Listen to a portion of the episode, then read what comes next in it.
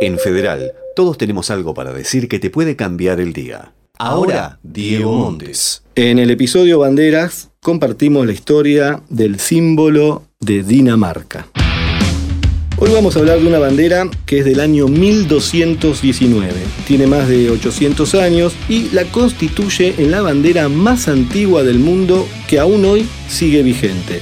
Se llama Dannenbroch que significa tela roja, y sobre esa tela roja van a encontrar una cruz blanca, que es la cruz de San Olaf, una cruz que representa la pureza del cristianismo y que fue tomada por el resto de las banderas escandinavas como un símbolo de unión y un vínculo entre los países nórdicos.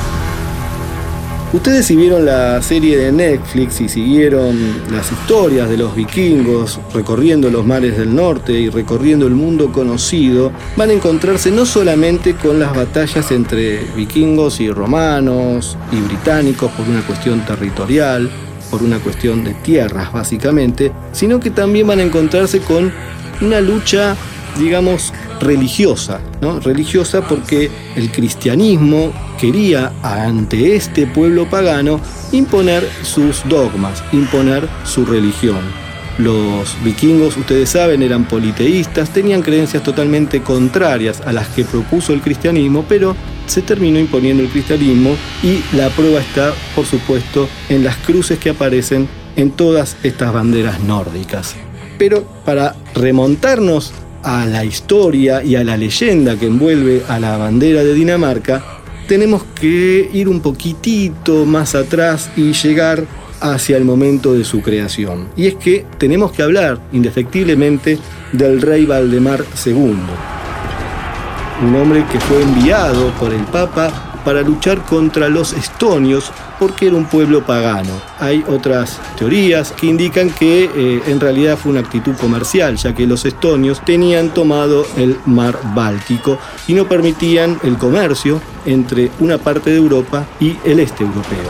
Tenemos que remontarnos a esa batalla cuando el rey Valdemar II viaja con sus soldados a pelear con los estonios y la realidad es que venían perdiendo todas las batallas. Espadas por acá, escudos por allá, una lucha incansable, un pueblo estonio que se mostraba fuerte, aguerrido y los daneses que no podían avanzar en el terreno, hasta la aparición de un obispo, me estoy refiriendo a Anders Sunesen. Este obispo cada vez que levantaba los brazos al cielo y que invocaba el nombre de Dios, le daba fuerza a sus guerreros que agarridos, envalentonados, sintiendo a Dios en la piel, avanzaban paso a paso en su carrera y en su lucha contra los estonios.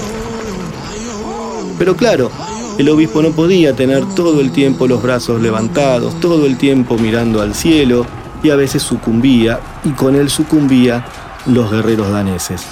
Pero llegó un momento en que el cielo se abrió, llegó un momento que un estruendo dividió el cielo en dos y cae del cenit una tela roja. La tela roja que era la bandera de los daneses.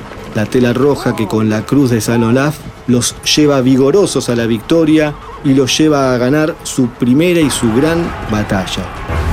Así el rey Valdemar II fue testigo del nacimiento de la bandera más antigua del mundo.